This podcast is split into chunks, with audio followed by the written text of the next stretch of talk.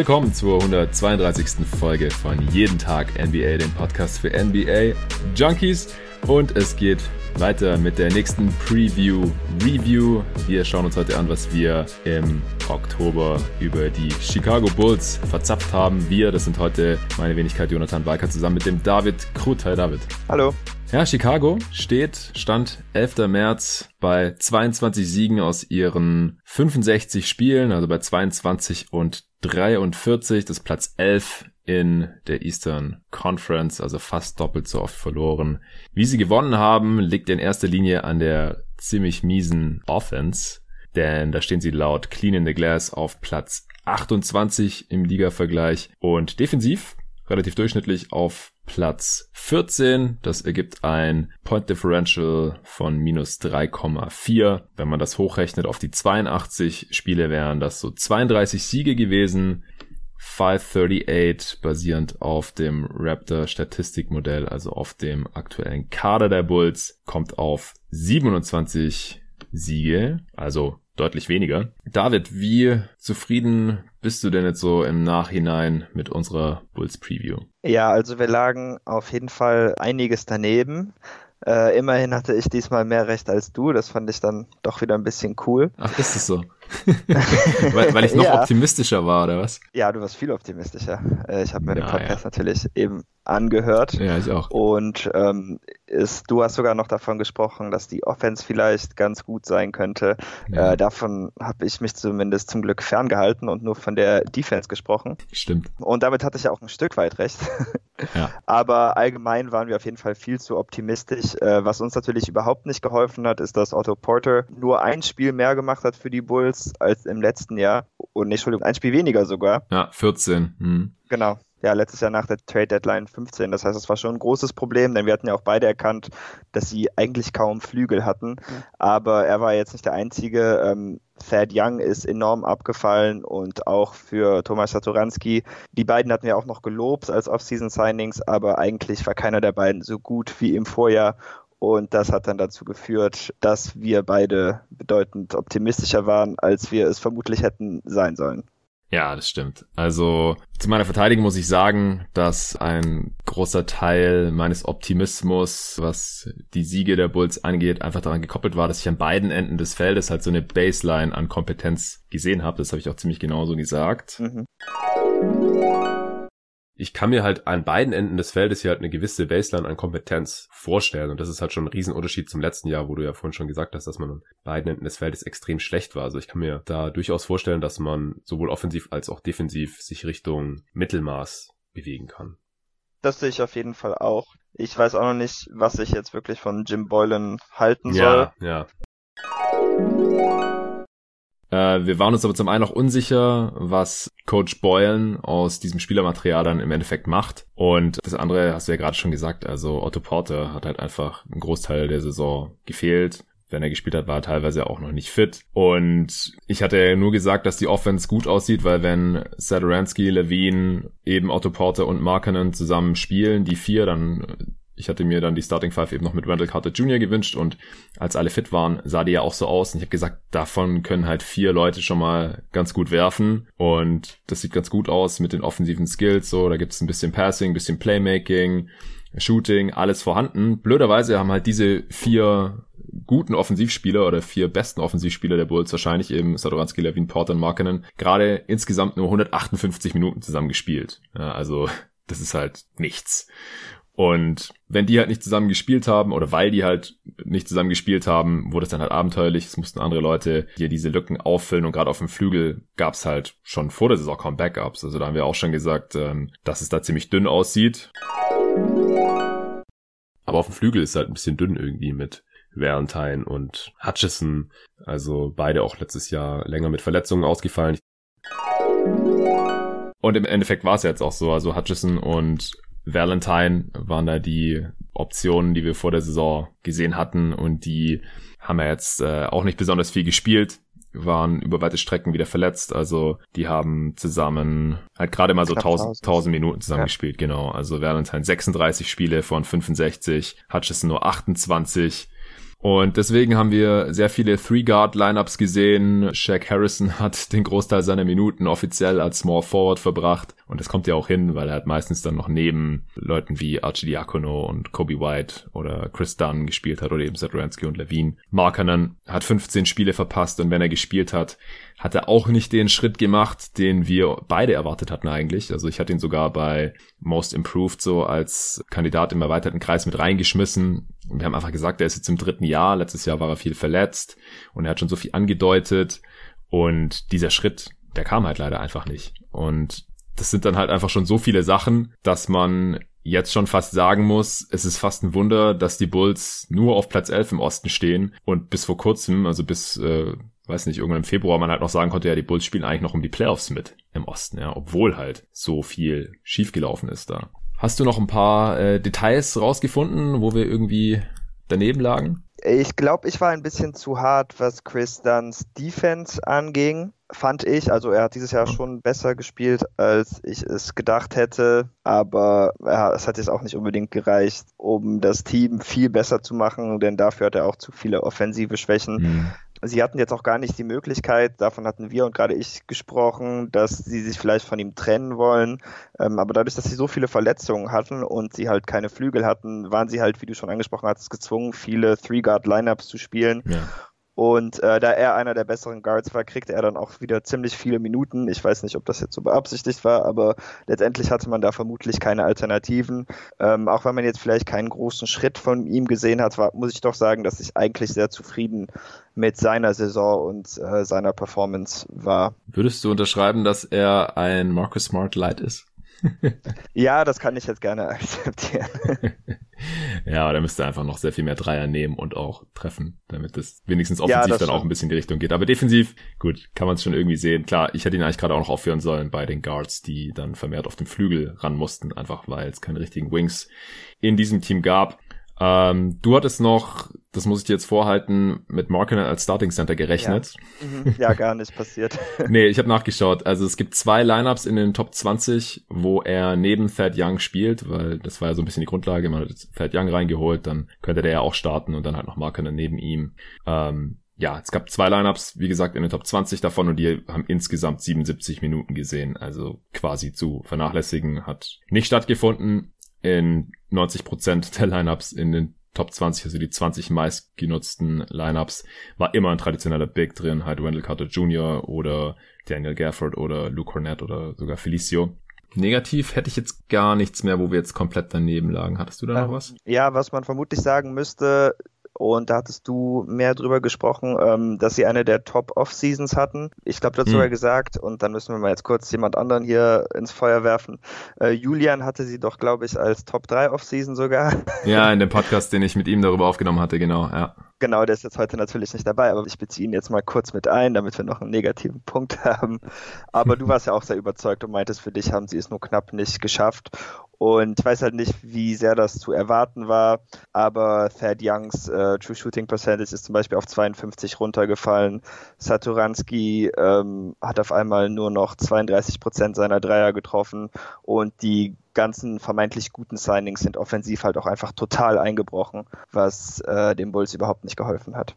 Ja, genau. Also ist jetzt die Frage. Also du hattest ja auch eine 2 gegeben für die Offseason, ich eine 2 plus. Ja. Äh, ich hatte auch gesagt, dass ich das Thad Young Signing kritisch sehe, dass mich Julian eben im besagten Pod so ein bisschen davon überzeugt hat, von wegen, ja gut, wenn der Fit mit Markinen jetzt nicht perfekt ist, dann ist es ja nicht so schlimm. Die Bulls haben jetzt eh nicht so die Ambitionen in diesem Jahr und das kann man dann einfach mal ausprobieren. Letztendlich gab es die Lineup ja dann so oder so nicht besonders viel. Beide haben halt hauptsächlich dann auf der 4 gespielt und die ganzen Signings, die du gerade schon gesagt hast, die äh, sind halt eher so ein bisschen nach hinten losgegangen, also halt vor allem offensiv und und das war jetzt halt so auch nicht wirklich abzusehen. Also gerade auch Satoranski, da bin ich schon ziemlich enttäuscht. Ich dachte, dass der die Offense da dann schon auf ein anderes Level heben kann. Also jetzt nicht alleine, aber dann halt auch mit Porter zusammen, der sozusagen ein Neuzugang war, jetzt natürlich nicht gespielt hat. Und auch Thad Young, der hat zwar wieder angefangen, Dreier zu nehmen, noch einigermaßen solide zu treffen, aber ansonsten war das halt auch eher eine enttäuschende Geschichte jetzt unterm Strich. Im Nachhinein muss man die Offseason deswegen natürlich ein bisschen kritischer sehen, weil es einfach nicht so funktioniert hat, nicht so zusammengepasst hat, vielleicht auch nicht so Coach Boylan gepasst hat, wo man dann halt auch wiederum kritisieren kann, wieso hat man den überhaupt behalten. Ja, also die Defense wurde zwar schematisch auch sehr viel kritisiert, Da muss man sagen, das Ergebnis ist ja jetzt eigentlich okay. Die waren ja teilweise eine Top, Top 10 Defense sogar. Ja.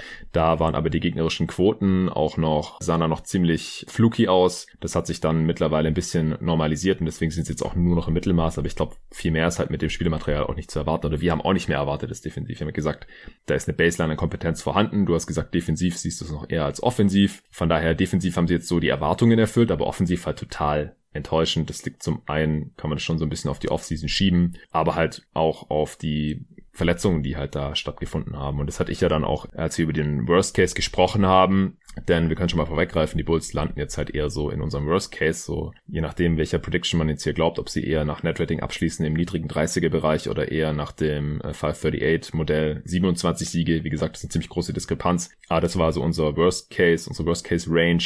Und da habe ich halt nochmal gesagt, wir gehen nicht von großen Verletzungen jetzt aus oder von schweren Verletzungen, dass Spieler jetzt hier 20 Spiele oder mehr verpassen. Aber sie haben halt viele verletzungsanfällige Spieler, die in der Vorsaison schon viele Spiele verpasst haben. Eben Porter, Markenen, Randall Carter Jr. und die haben jetzt auch wieder alle viele Spiele verpasst. So, das, ja. Da kann man halt dann leider schon langsam ein, ein Muster erkennen und wenn es nicht so gekommen wäre, dann wären sie vielleicht auch eher da gelandet, wo wir sie gesehen haben. Wir haben ja trotzdem ein paar Sachen im Detail einigermaßen richtig gesehen. Du hattest ja schon gesagt, dir hat offensiv so die Upside gefehlt. Das hat man jetzt natürlich hier gesehen. Du hast gesagt, obwohl Levine individuell ganz gut sein könnte, ist er ja auch, also hat Levine jetzt ungefähr so gespielt, wie du es erwartet hattest? Ja, ich bin mit seiner Leistung eigentlich sehr zufrieden. Klar wäre besser, wenn er sein Team auch anheben könnte, mhm. aber da ich da nicht wirklich von ausgegangen bin, ähm, sehe ich das, ja, ja. sehe ich das eigentlich ganz positiv und ich würde sagen, defensiv war er nicht so schlecht, wie er es schon in anderen Jahren gezeigt hat. Mhm. Deshalb äh, würde ich ihm doch eine sehr gute Saison zuschreiben.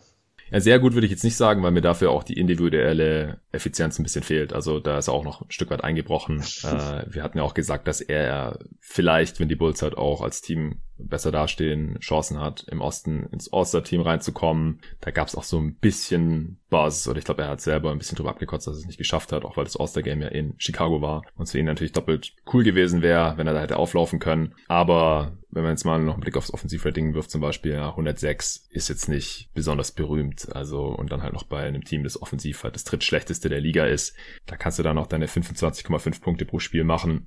Das ist dann äh, einfach nicht besonders überzeugend. Ja. True Shooting Percentage ist durchschnittlich mit 57 Prozent, aber ja, er, er macht sein Team halt einfach auch nicht besser, weil er nicht so der Creator für andere ist. Dafür macht er dann halt dann doch relativ viele Turnovers. Deswegen sehr gut will ich nicht sagen. Es ist, es ist okay, es ist das, was ich erwartet habe ungefähr von Zach Levine, sowohl individuell als auch was dann die Team Offense angeht unter diesen Umständen. Ja. Hast du noch was, wo einer von uns richtig lag?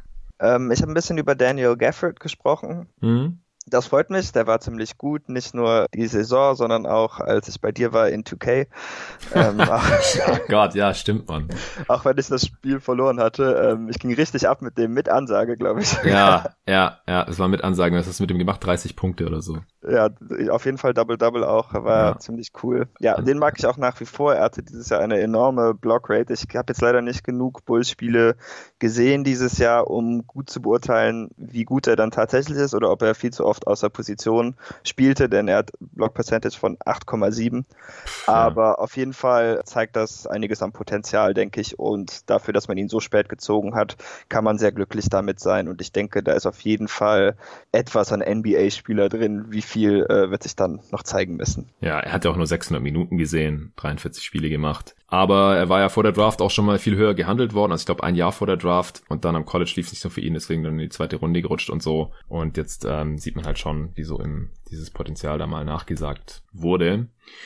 Äh, ich habe auch noch ein paar Sachen rausgeschrieben. Ich hatte was auch noch über die Big Man-Rotation gesagt. Da waren wir uns nämlich nicht ganz einig, wer da der vierte Big in der Rotation wird, hinter den Startern Carter Jr. bzw. Markenen und Young. Je nachdem, du hast ja wie gesagt eher mit dem Smallball gerechnet, ich eher mit Carter Jr. und Markenen. Aber wer dann da noch drin ist, da waren wir uns nicht ganz einig. Stimmt. Habe ich dir aber auch zugestimmt, glaube ich. Ja, genau. Ansonsten, ja, muss sich in der Big-Rotation, denke ich, einfach erweisen, wer der vierte Big wird, denn ich wüsste jetzt nicht, wer aus Felicio, Gafford oder Cornett der bessere Spieler ist. Ich würde relativ viel darauf wetten, dass es nicht Felicio ist. Kaufe ich dir auf jeden Fall ab. Felicio ist nicht der vierte Big geworden und auch eindeutig immer noch der schlechteste Spieler von denen. Ist ein äh, kleines W für mich. Du hast mir da auch zugestimmt. Der hat nur 386 Minuten gesehen. Also, wie gesagt, Gafford über 600, Cornett knapp 600. Von daher ist das richtig gewesen und Felicio hat, glaube ich, auch nur gespielt, als dann äh, Gafford und Cornett oder einer von beiden zumindest verletzt war und Carter Jr. hat ja auch über 20 Spiele verpasst. Und so hat äh, Cristiano Felicio auch noch ein bisschen was gemacht für seinen großen Vertrag. Wir haben gesagt, dass die Bulls wahrscheinlich gerne ihn loswerden würden und Chris Dunn waren uns aber auch einig, dass es dafür keine Abnehmer geben wird. Ist äh, auch so gekommen natürlich. Haben die Bulls keinen von beiden getradet und auch sonst niemanden getradet. Das war absehbar. Ich hatte noch gehofft, dass Wendell Carter Jr. mehr Minuten sieht als Thad Young. Da hatte ich halt auch ein bisschen Angst, dass dieses Veteran Signing dann halt zu Lasten von der Spielzeit von den jüngeren Spielern gehen könnte. Bei Markinen weniger als bei Carter Jr. Aber es war dann auch so, also wenn Carter Jr. gespielt hat, dann hat er auch 29 Minuten im Schnitt gesehen und Thad Young nur 25. Also auch das ist passiert. Haben wir noch was? Also ja, aber ich weiß gar nicht, ob ich das jetzt als gut oder schlecht für mich rechnen würde eigentlich. Ähm, ich hatte ja Kobe White recht viel kritisiert. Ja, da wollte ich dich auch noch fragen, wie du das jetzt Ja, siehst. genau. Ja, also ich muss sagen, ähm, was ich zum einen gesagt hatte, ist, dass ich ihm als Ballhändler nicht wirklich traue. Ähm, das sehe ich eigentlich nicht mehr so. Ich glaube schon, dass er ein Handle hat, mit dem er hinkommen kann, wo er hinkommen will. Aber meine Effizienzbedenken haben sich schon weitestgehend bestätigt. Er hat halt weniger als 40 Prozent vom Feld getroffen, knapp über 50 Prozent True Shooting mhm. Percentage, nur ein O-Rating von 100. Aber ich muss sagen, dass ich ihm im Allgemeinen trotzdem, zumindest im Vergleich mit seiner Draft Class, und das liegt wahrscheinlich mehr an den anderen Spielern als an ihm, äh, mehr mag als vorher einfach weil so ziemlich jeder enttäuscht hat und er hatte immerhin im Februar eine Kette an richtig guten Spielen. Ich glaube, er hatte vier Spiele mit mehr als 30 Punkten und man sieht bei ihm auch, dass sein Wurf zumindest von der Dreierlinie etwas an Versprechen hat. Das heißt, ich bin jetzt schon optimistischer als vorher, glaube ich, aber war halt abzusehen, dass er zumindest in diesem Jahr kein sehr guter Spieler sein würde und ich denke, er musste auch ein bisschen mehr Verantwortung übernehmen, als geplant war. Genau, also er nimmt auch extrem viele Dreier, über 10 auf 100 Possessions, trifft 35 Prozent davon. Das ist schon mal ganz vielversprechend. Und der Februar, den hast du gerade angesprochen, da hat er über 20 Punkte im Schnitt gemacht und vier Assists bei einem Offensivrating von 118. Mhm. Das war aber auch der einzige effiziente Monat von ihm. Also das äh, zieht halt seine Gesamteffizienz da schon ganz gut hoch. Insgesamt hat er ein Offensivrating von 100. True Shooting hattest du ja gerade schon erwähnt. Da hat er genau zwei Monate über 50 Prozent gehabt. Halt im Februar 59 Prozent und jetzt in den fünf Spielen im März noch Mini-Sample Size äh, 53 Prozent, wobei Februar waren ja auch nur neun Spiele, ja. Also quasi halb so viele Spiele wie die 17 im Januar, weil Februar ist ja der All-Star Break. Ja, stimmt. Von daher sehr kleine Sample Size hier mit den 20 Punkten pro Spiel, aber er hat auf jeden Fall was angedeutet, keine Frage. Hat auch so ein bisschen die Sachen bestätigt, die man äh, vor der Draft wahrscheinlich erwarten konnte. Ja, Gut, ja, wir haben es ja schon ziemlich viel angeschnitten, dass jetzt die Bulls eher so in unserem Worst Case landen. Du hast ja auch gesagt, auch wenn du die Offense für nicht so potent gehalten hast, dass du selbst im, na, obwohl ich weiß nicht mehr gerade, wie der Zusammenhang war. Du hast auf jeden Fall gesagt, du denkst nicht, dass die Offense oder Defense unter Platz 25 fallen und dass man, oh. wenn das nicht passiert, nicht unter 30 Siege kommt oder sowas. Ja, ich kann mir jetzt eigentlich nicht vorstellen, dass sie weniger als so 28 bis 30 Spiele gewinnen sollten, wenn sich jetzt niemand gravierend verletzt, weil ich würde auch davon ausgehen, dass weder Offense noch Defense unter dem 25. Platz der NBA landen kann. Die Offense ist ja jetzt drunter gefallen und deswegen würde man jetzt hochgerechnet wahrscheinlich die 30 Siege vielleicht gar nicht mehr knacken können. Ich hatte das ja mit den Verletzungen vorhin schon gesagt und ich hatte im Endeffekt 37 Siege gesagt und das war ein deutliches Over, weil die Betting Lines lagen zwischen 30,5 und 33,5 und du warst mit 34 bis 35 Siegen auch over, allerdings so zwei, drei Siege pessimistischer als ich. Hast du noch was? Nee, ich wäre auch gespannt gewesen, ob wir ähnlich weit daneben gelegen hätten, wenn sie jetzt gesunder gewesen wären. Denn offensiv weiß ich auch gar nicht, ob sie jetzt so viel mehr gekonnt hätten. Klar hätte Otto Porter auf jeden Fall geholfen, aber es ist schon problematisch zu sehen, dass Markanen und Carter beide offensiv doch schon sehr enttäuscht haben, würde ich sagen. Auch weil keiner der beiden von der Dreierlinie aus den Sprung gemacht hat, den man sich erhoffen würde. Mhm. Äh, Markanen hat jetzt 34 Prozent getroffen, das ist ungefähr Liga-Durchschnitt und für jemanden, der als vielleicht bestes College-Shooting-Prospect zu der Größe je in die NBA gekommen mhm. ist, ist das schon sehr enttäuschend, würde ich sagen. Bei Carter ist es irgendwie noch schlimmer, denn er nahm auch kaum mehr Dreier, ja. weniger als einen pro Spiel und davon hat er auch nicht mal 21 Prozent getroffen.